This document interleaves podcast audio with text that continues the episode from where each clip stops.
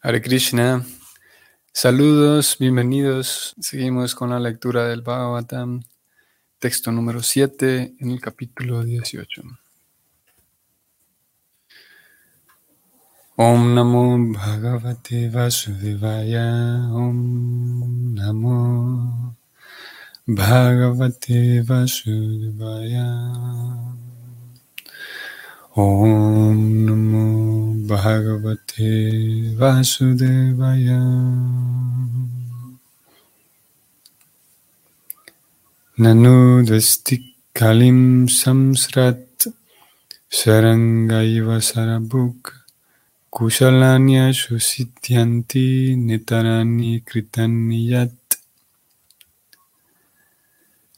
Traducción.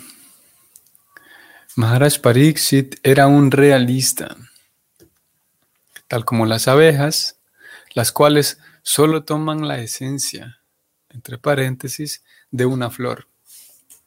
Él sabía perfectamente bien que en esta era de Kali, las cosas auspiciosas producen buenos efectos al instante, mientras que los actos poco auspiciosos tienen que ejecutarse de hecho, entre paréntesis, para producir efectos. Así que él jamás sintió envidia de la personalidad de Kali. Vamos al significado. Un tema interesante este. Preocupada va a explicarlo un poco más. Cómo aparentemente, partiendo de lo que el verso mismo dice, Aparentemente en épocas anteriores el sistema era de que eh, las cosas, las acciones em, planeadas, ni siquiera llevadas a cabo, solamente planeadas o pensarlas, eh, generaban resultados. Y parece ser, lo vamos a leer ahora en el significado, que incluso con pensar en, en una actividad em, nociva, digamos, una actividad mala, eh, eso ya generaba un resultado para uno. Eso está difícil. Afortunadamente, al menos de acuerdo con lo que indica el verso, ya no es así. Vamos al significado. A la era de Cali se la llama la era caída. Como en esta caída era los seres vivientes se encuentran en una posición difícil, el Señor Supremo les ha dado ciertas facilidades especiales. Así pues, por la voluntad del Señor, el ser viviente no es víctima de un acto pecaminoso, sino hasta que el acto se realiza de hecho. En otras épocas, por el simple hecho de pensar en la ejecución de un acto pecaminoso, uno solía ser víctima del mismo.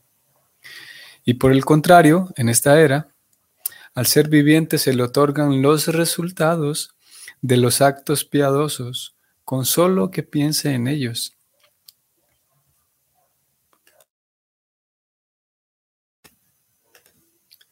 Como Maharaj Pariksit era, por la gracia del Señor, el rey más entendido y experimentado que existía, no estaba de ningún modo envidioso de la personalidad de Kali por el hecho de no tener la intención de darle a éste alguna oportunidad de realizar algún acto pecaminoso. Él protegió a sus súbditos de que fueran presa de los actos pecaminosos de la era de Cali, y al mismo tiempo le brindó a la era plena facilidad al asignarle ciertos lugares específicos. Al final del Srimad Bhagavatam se dice que aunque todas las nefastas actividades de la personalidad de Kali están presentes, en la era de Kali hay una gran ventaja. Uno puede lograr la salvación con tan solo cantar el santo nombre del Señor. Por lo tanto, Maharaj Pariksit hizo un esfuerzo organizado para propagar el canto del santo nombre del Señor y de ese modo salvó a los ciudadanos de las garras de Kali. Es únicamente por esa ventaja por lo que a veces los grandes sabios le desean todo lo bueno a la era de Cali. En los Vedas también se dice que por conversar acerca de las actividades del Señor Krishna, uno puede liberarse de todas las desventajas de la era de Kali. Al comienzo del Srimad Bhagavatam se dice además que con la recitación del Srimad Bhagavatam, el Señor Supremo queda capturado de inmediato en el corazón de uno. Esas son algunas de las grandes ventajas de la era de Kali. Maharaj Pariksit las aprovechó todas y, fiel a su culto Vaishnava, no pensó nada malo de la era de Kali. Fin del significado. Muy bien. Varias cosas aquí interesantes. Por un lado tenemos estos datos incluidos por, por, Prabhupada y por el verso mismo, que, que sí es algo nuevo hasta este momento, el capítulo 18 del Bhagavatam, sí es un tema nuevo. El, cómo se presentó aquí el hecho de que en eras anteriores a Kali, el acto mismo de, o el simple acto de pensar en actuar de tal o cual manera, el, pensar simplemente generaba un resultado para uno. A diferencia de cada vez que llega una nueva era de Kali, eh, mismo a pesar de que la persona piense o planee en hacer algún daño, eh, solamente el, pensarlo no genera un resultado. Contrario a, de acuerdo con lo que acabamos de leer, diferente a, parece ser que cuando uno planea y, piensa llevar a cabo una acción buena, si hay un resultado eh, favorable que se genera en uno. Eso por un lado, el tema que, leímos. Y por otro lado, hacia el final del significado, encontramos eh, otros dos temas. Uno de ellos vinculado con lo que ayer hablamos, vinculado con la recitación de, del sonido trascendental. Ayer hablamos de ello. Y vamos a ir a buscar ese verso que Prabhupada aquí citó. Voy a subrayar lo que él dijo. Al comienzo del Srimad Bhagavatam se dice, además, que con la recitación del Srimad Bhagavatam el Señor Supremo queda capturado de inmediato en el corazón de uno. Vamos a ir allá a buscar ese verso ahora. Y finalmente, también aparece aquí, también queda incluido, más mm, descripciones del la persona, del carácter Vaishnava. Tanto así que Prabhupada termina la última línea de este significado. Es muy interesante, muy, muy interesante. Prabhupada dice, de, de Pariksit, del rey, dice que fiel a su culto Vaishnava, no pensó nada malo acerca de la era de Kali. Esto es muy, muy interesante que, si bien es verdad, ya eh, introdujimos ese tema, ya hablamos un poco de ello hace algunos días, pero aquí lo vamos a aprovechar nuevamente, como mm, el, el, el, bhakti mismo y todo el cultivo del servicio devocional supone y espera que el, el estudiante va a desarrollar algunas cualidades. Y entre ellas está esta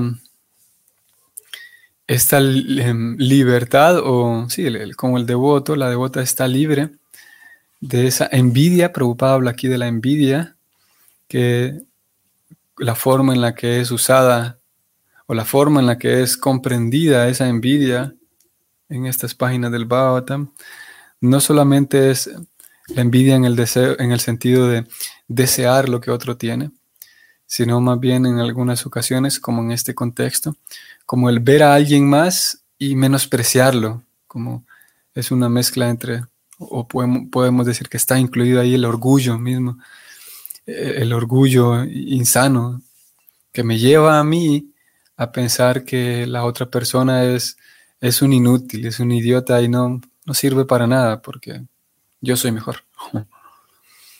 y estar libre de esa envidia y esa lo que genera esa envidia, lo aquí lo estamos viendo, Prabhupada dice que Pariksit fiel a su culto Vaishnavita, ni siquiera lo pone Vaishnava, sino Vaishnavita, el culto Vaishnavita. Él, como un devoto que era, no pensó nada malo de la era de Kali. Y esto lo podemos ver también reflejado en la vida misma de los grandes Vaishnavas, eh, grandes Vaishnavas más contemporáneos a nosotros. Y naturalmente vamos a remitirnos a Prabhupada. Eh, algunos de ustedes sabrán, y hasta las alturas de este décimo octavo capítulo, habremos notado ya la, con cuánta frecuencia Prabhupada habla bastante duro de los líderes. Eh, aquí en este mismo Bhagavatam lo hemos leído tantas veces. Los líderes, los políticos, los líderes de la sociedad, a veces habla él con palabras así, con adjetivos eh, fuertes para muchos, hablando de sinvergüenzas y hablando de una sociedad de perros y cerdos, con, palabras así bien contundentes. Y podría dar la impresión entonces, cuando leemos o escuchemos a Prabhupada hablar en esos términos, podría dar la impresión de que él está hablando motivado por esa envidia también. Y eso vale la pena tenerlo en cuenta. Y vale la pena tratar de, analizarlo en la persona de Prabhupada, ya que por un lado él es el fundador del movimiento Hare Krishna fuera de la India. Eh, él funda una institución para traer el, sistema del Bhakti Yoga fuera de la India a pedido de su maestro espiritual. Y vale la pena entonces em, ver él, eh, tratar de analizar. Hace algunos días también hablábamos de la, y leíamos de la necesidad de analizar el carácter de los demás y definitivamente que es em, necesario analizar el carácter de él como fundador o, como emisario, podemos o embajador que trae este conocimiento a Occidente. Y una vez habiendo hecho eso, ese análisis del carácter de él, nos daremos cuenta que si bien es verdad, señalaba con tanta, eh, con tanta fuerza eh, muchos defectos de la sociedad actual, no lo hacía con esa envidia. Es algo en realidad es algo bastante curioso de la persona de preocupada que tal vez ustedes lo habrán notado que esos, señalamientos no, vienen cargados ni de odio, ni, ni de rechazo, ni de rabia, ni de, ni de maldad, podemos decir. Eh, incluso es un hecho conocido por algunos, ese mismo Prabhupada, ya que él viajaba por diferentes lugares, eh, viajó por alrededor del mundo en muchas ocasiones. Y con una cierta frecuencia sus propios discípulos que vivían en, alguna ciudad en particular, al recibir la visita de él, estos discípulos invitaban a personas importantes de la ciudad para que conversaran con Prabhupada. Y es muy interesante que en, varias ocasiones Prabhupada, eh, em, transparente como era y coherente como era, cuando salía el tema y, tocaba la oportunidad, en su misma cara, a ellos mismos en ocasiones les decía sin vergüenza, sin vergüenzas y todo lo que ya dejó por escrito. Y es muy interesante cómo todos, todos, incluso a pesar de que en algunas ocasiones preocupada tocaba ese tema y los señalaba así, todos se despedían de él siempre con mucho agrado siempre con, y agradeciéndole incluso, agradeciéndole y, con mucho agrado. Y es por, por eso, porque tal como estamos leyendo aquí, que Prabhupada describe de Maharaj Pariksit esa misma descripción o esa pequeña descripción que aquí aparece acerca del rey, esto mismo aplica para Sila Prabhupada la preocupada fiel a su culto Vaishnavita, el culto Vaishnavita que él mismo estaba tratando de enseñar a otros y él mismo estaba llevándolo en su propia vida. Él mismo no pensaba nada malo de la era de Kali en sí, no pensaba nada malo de la gente a quien señalaban. Lo mismo, tal cual, así como lo estamos viendo de, de. Y en ocasiones, en algunas ocasiones, ya que esto es natural, en cierto sentido, en algunas ocasiones los propios seguidores de Srila Prabhupada, ya sean discípulos inmediatos o discípulos de una segunda generación, eh, en algunas ocasiones mm, eh, terminan eh, o vamos a, ¿cómo puedo decirlo? Utilizan esos mismos términos contundentes y, fuertes hacia, hacia la sociedad en general. Y, en la mayoría de los casos el resultado no es el mismo que el resultado que Prabhupada generaba, ya que si la Prabhupada no lo hacía con, con, eso, con rabia o con, con, ira o con rencor y etcétera. Y cuando esos términos, cuando esa forma de expresarse es usada por alguien que es seguidor de Prabhupada, como digo, en la mayoría de los casos lo que se genera es muy diferente a lo que Prabhupada generaba, porque él mismo era un ejemplo de aquellos devotos, tal como Maharaj Pariksit. Bueno, en, este caso se está hablando de Pariksit, que no tenía, no pensaba nada malo, no tenía esa rabia y ese rencor con, en este caso con Kali, Pariksit estaba tratando con Kali y Prabhupada estaba tratando con, con personas, podemos decirlas, ordinarias, en su mayoría todos occidentales. Y es un punto importante por tener en cuenta. Vamos a ir al Bhagavatam para recoger este verso que Prabhupada aquí está citando. Este lo vamos a encontrar en el capítulo 2, texto, vamos a ver, 17 o 18.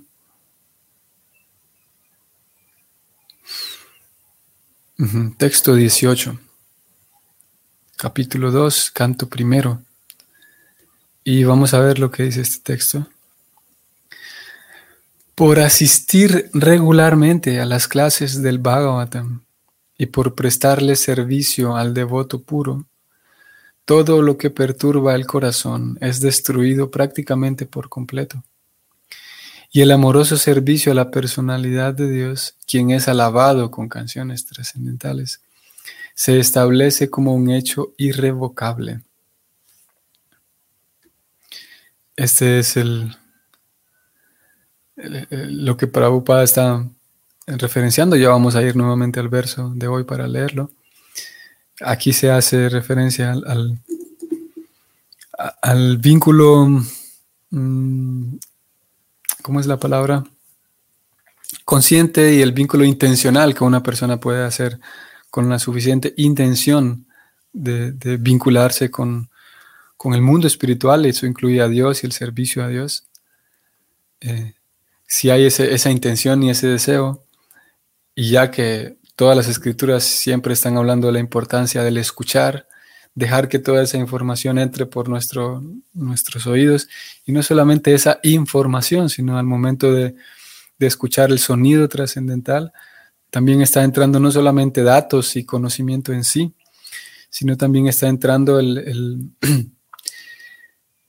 podemos decir, la intención misma, ya que el servicio devocional es amoroso. Aquí estamos hablando de un amoroso servicio, el mismo verso habla de un amoroso servicio. En el acto mismo de escuchar esa vibración trascendental, aparte de los datos y la información que pueda venir, que en muchas ocasiones en la mayoría de los casos, podríamos decir, son datos, información muy interesante y muy fuera, literalmente muy fuera del, ordinario. para aquellas personas que son que tienden más al, conocimiento y a la, sí, al conocimiento, sin duda que habrá una satisfacción intelectual incomparable, porque hay mucha información del mundo espiritual, del mundo real. Sin embargo, incluso a pesar de que en algunas ocasiones no haya información nueva, digamos, o no haya eh, información a nivel así intelectual, aún así esa vibración sonora trae consigo, eh, podemos decir que en, partículas, partículas del corazón, no, no literalmente, pero partículas de, de ese eh, amor que el devoto o la devota pone en su servicio. Y por esa razón el escuchar es importante, porque si eh, escucharemos, em, a pesar de que incluso no seamos capaces de, de racionalizar, intelectualizar y comprender con el intelecto cuánto amor tiene esta persona que está hablando, o cuánto amor tiene en el servicio que le presta a Dios, y, no seamos capaces tal vez de, de medir o monitorear eh, cuánto sentimiento amoroso hay al momento de que esta persona sirve a Dios. Sin embargo, a pesar de que no podamos monitorear y medir eso, esa, em, esa la, cantidad de devoción y amor que haya de parte de la persona, la recibiremos. Así es como esta misma filosofía, esta misma em, sistema, que es el sistema del Bhakti, así es como describe la parte de la mística que hay en las, actividades del Bhakti. Así que entonces, por asistir regularmente a las clases del Bhagavatam, ya que se hace tanto énfasis en el escuchar, el libro más importante, o sí, el lugar más importante en donde recibiremos sonido trascendental es en el Bhagavatam. Y por lo tanto, entonces nos recomienda que escuchemos el Bhagavatam principalmente. Y naturalmente habrá una, naturalmente en la persona que, tenga un corazón, mm, vamos a decir, noble, que haya una cierta nobleza en el corazón, naturalmente va a haber el deseo de servir, de prestar algún servicio. Porque es algo natural, es algo incluso, sí, cualquier persona madura, podemos decir, sabrá que, el prestar servicio, el colaborar, es algo natural. ¿Qué más, más aún si se trata de una persona, como digo, con corazón noble, con corazón, una buena persona, digamos. Eh, y ya que aparte también todo lo que vamos a escuchar en el Bhagavatam estimula e invita a que se haga servicio, por lo tanto, será de alguna manera natural. El prestar servicio al devoto puro, si esas dos cosas están presentes, el escuchar el Bhagavatam, o específicamente aquí se dice asistir regularmente a las clases del Bhagavatam y tratar de servir al devoto puro, entonces sucederá que todo lo que hay en el corazón que, estorba, que perturba, que molesta, que impide, eh, todo será destruido prácticamente por completo. y finalmente, el amoroso servicio a Dios se establecerá como un hecho irrevocable. Este capítulo es bastante eh, bonito y describe una progresión, em, em, describe la, progresión de cómo se desarrolla el gusto en el corazón de uno por, por, el servicio devocional. En este texto en particular se habla del escuchar, pero hay todo un contexto, hay versos previos y posteriores que también dan un vistazo bastante detallado de cómo funciona cómo se desarrolla esa progresión en el corazón de alguien que, está dispuesto y que, y que se ha dispuesto a, experimentar con la práctica del bhakti. Volvemos al texto, vamos a ver 7. Si volvemos al texto 7, sí. Esto lo fuimos a leer allá porque mmm, aquí se lo estoy subrayando y lo voy a leer. Al comienzo del Srimad Bhagavatam se dice además que con la recitación del Srimad Bhagavatam, el Señor Supremo queda capturado de inmediato en el corazón de uno. Interesante cómo Prabhupada parafrasea aquel mismo verso, pero aporta y, abre un poco más la interpretación del verso. Si bien es verdad, él ya hizo una traducción y la acabamos de leer, pero aquí al, al tiempo de él referenciarlo, nos damos cuenta que, lo traduce de otra manera. Por lo tanto, amplía la, traducción del mismo verso. Allá en el verso que acabamos de leer, desde donde venimos, se decía que él mismo, Prabhupada, tradujo ese verso al, inglés y luego al español. Lo tradujo diciendo que por escuchar el Bhagavatam y servir al devoto puro, a un devoto puro, el, corazón se limpia y se establece en uno el servicio a Dios, decía como un hecho irrevocable. Aquí él lo traduce diferente y él dice que, claro, esta no es una traducción en sí, lo que está haciendo solamente lo está parafraseando. Aquí ya no dice que el servicio se establece en el corazón de uno, sino que el Señor Supremo se establece y no solamente se, queda ahí, sino que queda capturado, dice él. En el sentido de que si uno, eh, así como lo, leímos justamente ayer, ayer leíamos que en relación a, las descripciones de Dios, el sonido trascendental, eh, Preocupada decía que eh, Dios mismo, los enseres que lo acompañan, todo el séquito que lo acompaña, sus actividades, sus cualidades, sus historias, todo es trascendental, de la misma naturaleza trascendental. Por lo tanto, capturar, y, si, mi propio corazón queda completamente firme y sí, firme en servir a Dios, el acto mismo de servir a Dios es, es ya, podemos decir, es de la misma calidad que Dios mismo, que el Señor mismo. Por lo tanto, podemos decir que es que son la misma cosa, que si en mi corazón estoy completamente mm, convencido y dedicado y, enamorado, podríamos decir, del servicio a Dios, ese mismo servicio a Dios me regala o me, da la posibilidad de experimentar un placer trascendental que sería el mismo placer trascendental que yo experimentaría si estuviera frente a frente con Dios. He ahí la, Em, una de las características de la, trascendencia de todas las cosas espirituales, ya sea el servicio a Dios o Dios mismo como persona. En ambos casos, eh, ambas cosas, ya sea Dios mismo como persona o el servicio a Dios, aunque Él esté distante, eh, ambas cosas pueden resultar en generar en mí una satisfacción espiritual, trascendental, completamente pura y completamente satisfactoria. Bueno, entonces eso leímos de Parixit, eh, como él no tenía esa envidia. Ah, también el verso hablaba de, cómo es un realista. Interesante esto. Como Maharaj Parixit, eh, tal como una abeja siempre tomaba la esencia de las flores, así que como las abejas lo hacen. Así similarmente era Maharaj Parixit. Y de, y eso era debido a que, eso se debía a que él era un devoto de Krishna.